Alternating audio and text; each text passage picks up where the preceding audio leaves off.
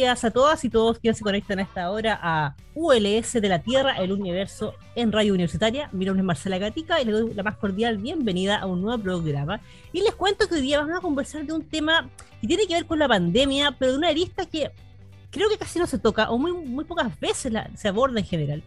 Que no tiene que ver ni con, ni con estadísticas de cómo va la pandemia, ni las vacunas, sino que tiene que ver con el cómo se nos ha comunicado el por qué y el para qué de las medidas que están tomando, o los riesgos que están, que están ahí todavía latentes, y es lo que se conoce como la comunicación de riesgo. Y muchas veces no nos detenemos a pensar eh, que el, emisor, que nos dice las cosas, o el cómo las dice, influye mucho también en cómo nosotros eh, tomamos este mensaje. Entonces, el día de hoy estamos con una experta en el tema, estoy con una tremenda invitada que ya es amiga del programa, de hecho hemos estado anteriormente, el año pasado creo, conversamos, Estoy con la doctora en lingüística Paulina Mesa, quien, bueno, de formación es profesora de castellano, ella es académica de la Universidad de La Serena, hace clases, de hecho, en, pregrado y en posgrado en la Facultad de Humanidades, y es investigadora del Instituto de Investigación Multidisciplinaria en Ciencia y Tecnología de la Universidad. ¿Cómo estás, Paulina? Muy buenos días.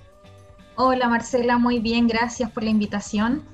Muchas gracias a ti por, conectarte, porque esta época yo sé que es frenética para los académicos de la universidad.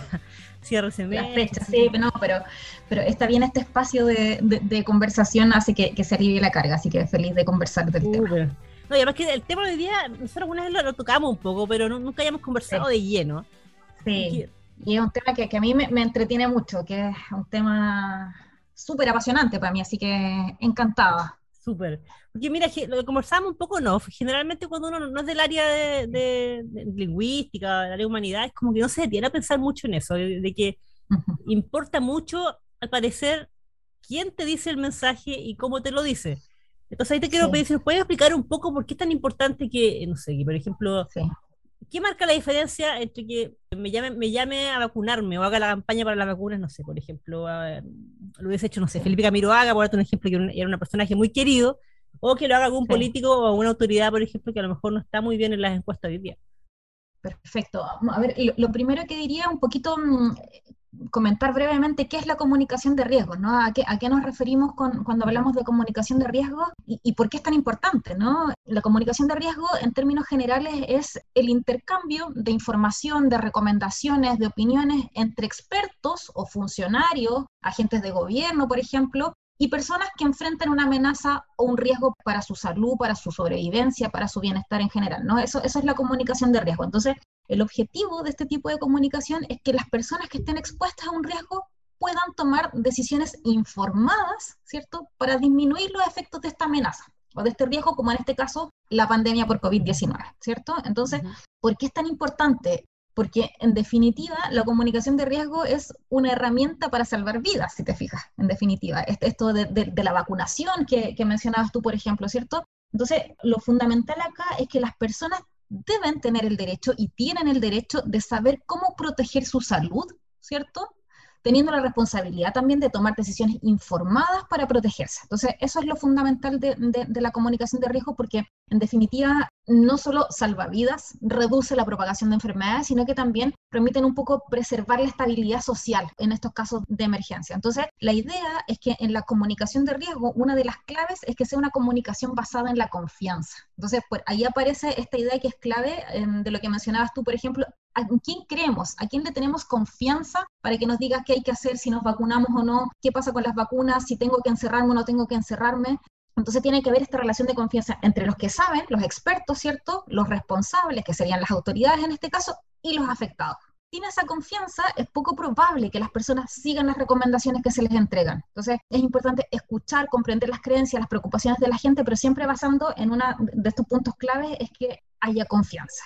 Pablo, te, hago una, pregunta porque es un tema muy interesante y insisto que quienes no somos del área general a veces no lo entendemos porque muchas personas dicen, ya, pero aunque a lo mejor me caiga mal la autoridad, aquí está diciendo un mensaje que me llama a vacunarme, yo sé que tengo que vacunarme, yo sé que tengo que vacunarme porque va a salvar la vida, qué sé yo, pero claro, nos tenemos que pensar en qué tan importante, pensamos que a lo mejor es casi algo superficial, que quien me diga mm. esto o me caiga mal, o lo que sea. Entonces, ¿por qué es tan importante el tema de la confianza? ¿Hay, un tema más visceral, el fondo, que, que manda ahí un poco a la, hora eh, de tomar el mensaje?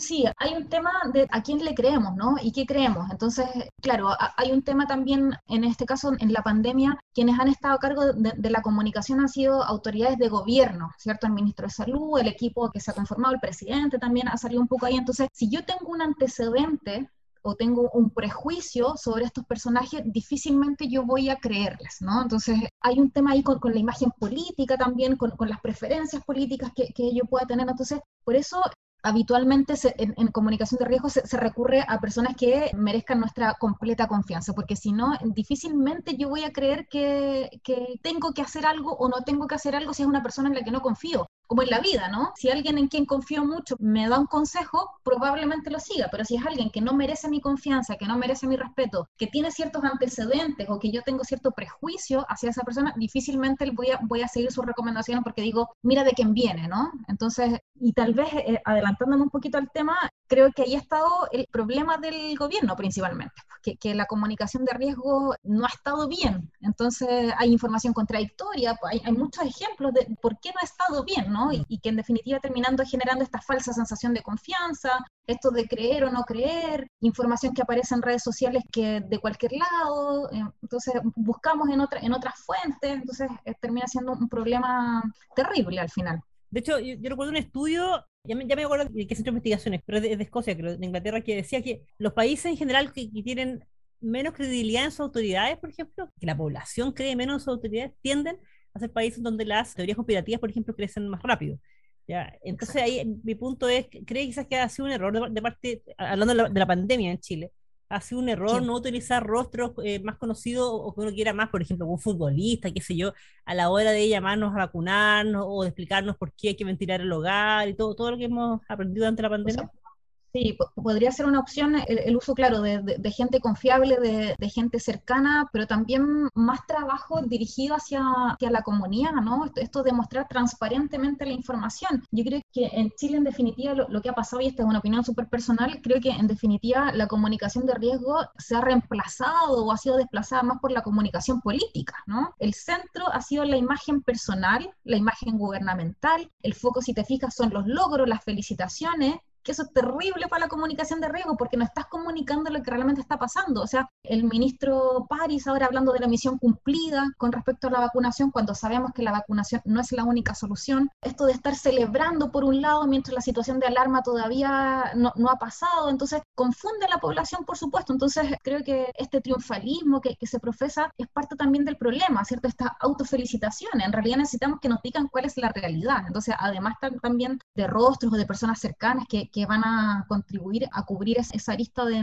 la confianza, también un poco comunicar de forma clara, o sea, directamente esto está pasando y no, mira, cumplimos con la vacunación, nos felicitamos, hemos hecho todo fantástico, decir la verdad de forma clara que haya coherencia entre lo que se dice y lo que se hace.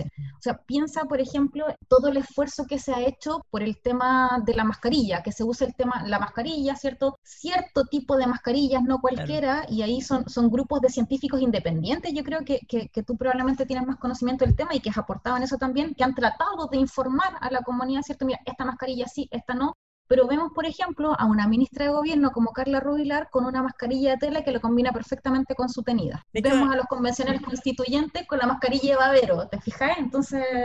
O el plástico, ¿no? De hecho, aquí en el programa entrevistamos hace dos semanas atrás a Karina Bravo, que de hecho es investigadora de la USACH, de Lictex, de, quién certifica la mascarilla en Chile, y ella siempre hace esta campaña en televisión y todo. Y claro, justamente hablamos por eso. Lo vemos en televisión. Algunos canales, por ejemplo, ya han, tomado, sí, menos mal, que algunos han vuelto a ocupar mascarilla, pero otros siguen insistiendo, algunos matinales, por ejemplo, por no ocupar nada o ocupar estos baberos de plástico que no sirven mucho.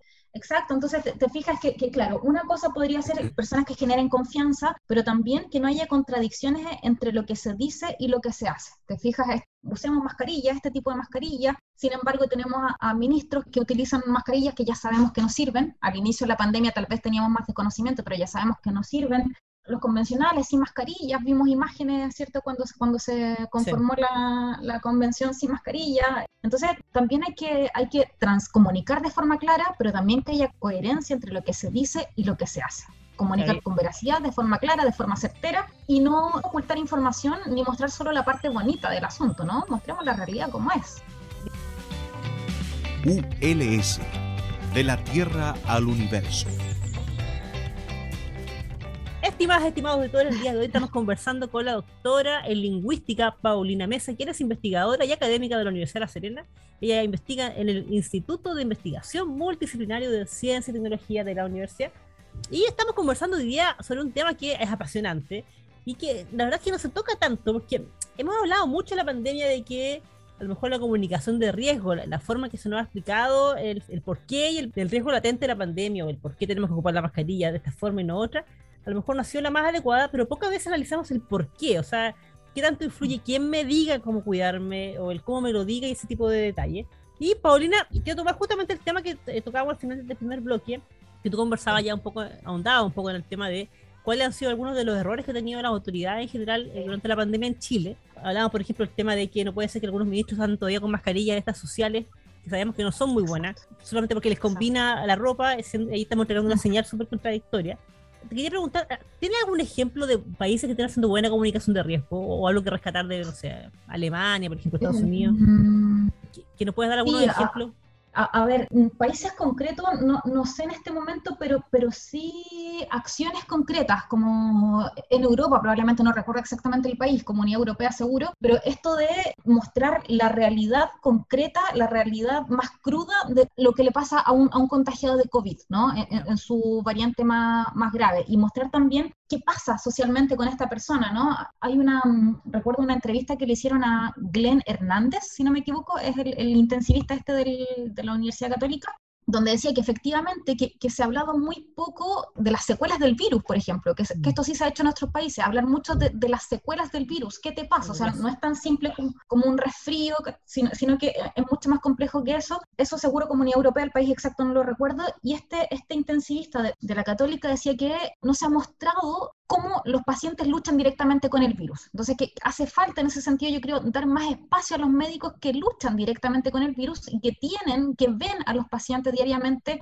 qué le sucede a un paciente en definitiva que está en la UCI. Entonces, mostrar un poco más esto, mostrar que en definitiva que son pacientes que están solos, no, no es que puedas recibir visitas, que no es que te vaya a ver la familia, en, el peor caso, exacto, en el peor caso, si, esto termina en, una tragedia, ¿cierto? Si terminas muriendo en definitiva por, por, COVID, tampoco hay un funeral acompañado con la familia, no es una despedida común, ¿cierto? Entonces, creo que esa estrategia de, de mostrar la, la, realidad más cruda, pero que es la realidad en definitiva, ha hecho falta un poco acá en, en Chile, porque ha pasado esto de, creer que es un resfrío, de que mm, mm, yo me salvo, de que no pasa nada, de que a mí no, creo que, que por ahí podría ir, podríamos seguir ese, ese ejemplo.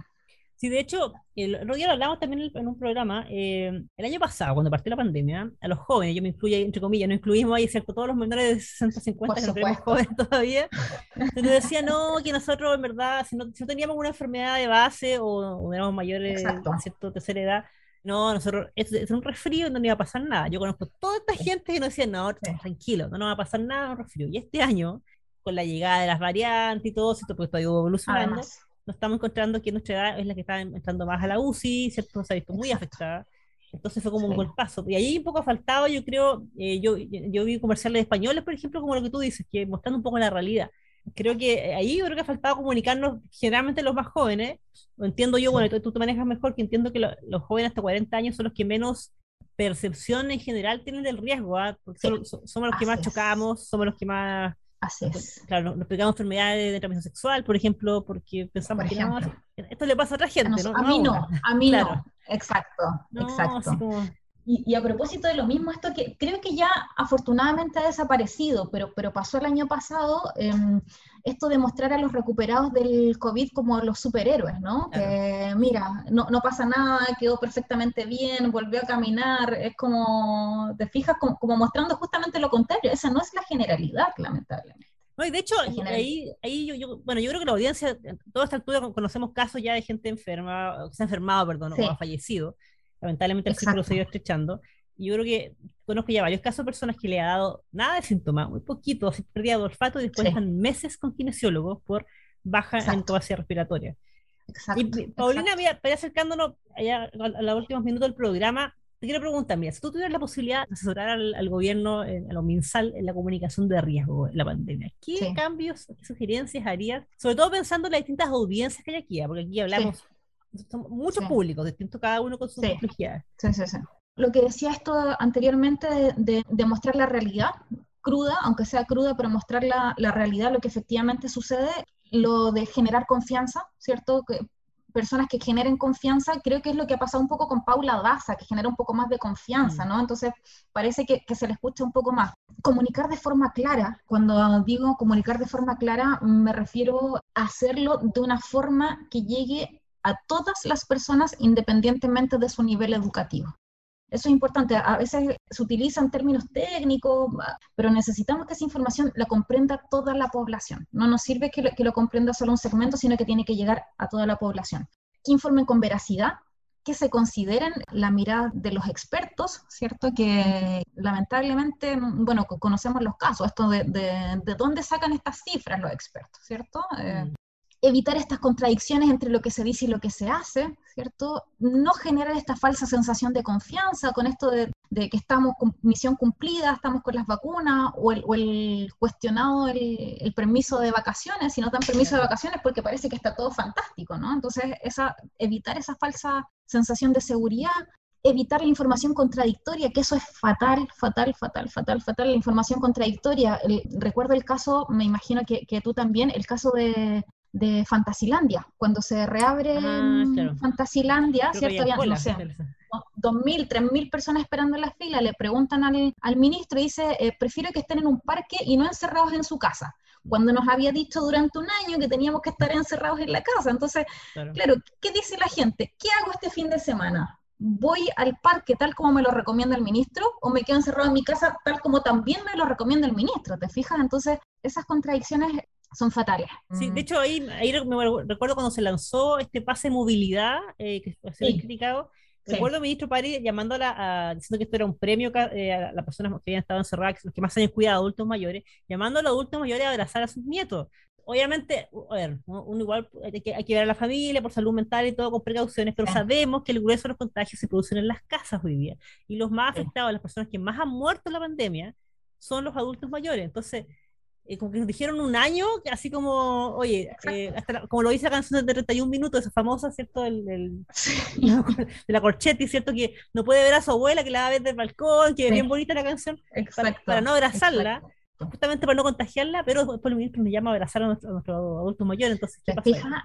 Entonces, estas contradicciones, claro, ¿a qué versión del ministro le hago caso? ¿A la que me dice que vaya al parque o a la que me dice que me quede encerrado? Porque son dos recomendaciones totalmente contradictorias que las ha dado la misma persona, ¿te fijas? Entonces, y eso va minando también el tema de, de, la, de la, confianza, que, que, es lo que decíamos antes, ¿cierto? Se, se, termina minando también, el, la pérdida de confianza termina minando también el respeto a las medidas estrictas, porque, claro. si esto ya, ya, ya parece un chiste, entonces creo que iría por ahí, irían por ahí las recomendaciones, que se haga una comunicación de riesgo efectiva, no una comunicación política. Está toda la, lista también de, que en definitiva los esfuerzos, los que decía antes, por comunicar efectivamente han, salido de grupos de científicos pequeños, que ahí tú mm. has tenido un rol súper importante también, pero mm, ¿qué pasa, por ejemplo? Yo no he escuchado nada que, por ejemplo, que, haga con, que se haga con el tema de la información que circula en redes sociales o de los influencers que, que siguen apareciendo mostrando sus viajes, sus fotos sin mascarilla, y no solamente personas sin conocimiento, sino que también médicos que nos dicen que, que las cucharas se nos pegan al brazo por,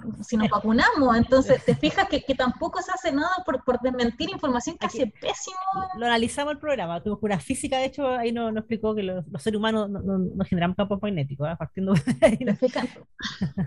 Creo que iría por ahí, quería por ahí, como, como evitar ese tipo de cosas y, y, y, hacer esto de, de, de hacerlo de forma clara, efectiva, eh, sin, ocultar información. Mira, bueno, esto, esto, voy a decir para el cierre que, bueno, el, el, gobierno esta semana, o sea, la semana pasada, perdón, lanzó el, ¿cierto? el nuevo, el nuevo, la versión actualizada del paso a paso. paso a paso, sí. Anunciaron ese día que se viene una nueva campaña y justamente hablaron de comunicación de riesgo. Yo la verdad no podía creer, dije, por fin veo algo que dice escrito de comunicación de riesgo. Así que hay que, estar, hay que estar bien atentas a lo que se viene. Ojalá veamos una campaña más fuerte, porque yo creo que las campañas hasta la hora son más informativas y son bien tibias en general en los medios, en, televisión por lo menos.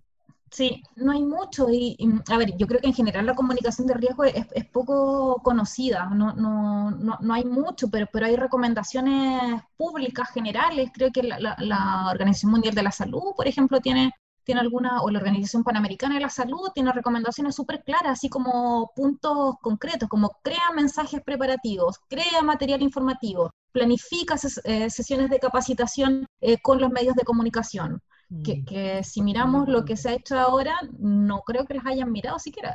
Entonces, no, es tan difícil, no, es tan difícil hacerlo bien, eso es lo que me pasa, no es tan difícil hacerlo bien. Sí, bueno, hay que avanzar el tema. Es cosa de, yo vi el debate ayer, uno de dos debates, y los periodistas todos separados por una mica, nadie con mascarilla. Eso fue. sí. Algunos científicos lo criticaron inmediatamente en las redes, porque, bueno, ¿qué, ejemplo estamos dando? Exacto. Paulina, se nos pasó volando el tiempo, el tema está súper apasionante. Oye, me, me, entretuve muchísimo. Este tema nos encanta, así que te dejo invitado que hablemos más adelante, porque la pandemia, lamentablemente, nos, nos va a acompañar un rato más. Así que ahí siempre hay muchos temas que conversar. Así que muchas gracias por estar hoy día con nosotros en Radio Universitaria. No, gracias a ti.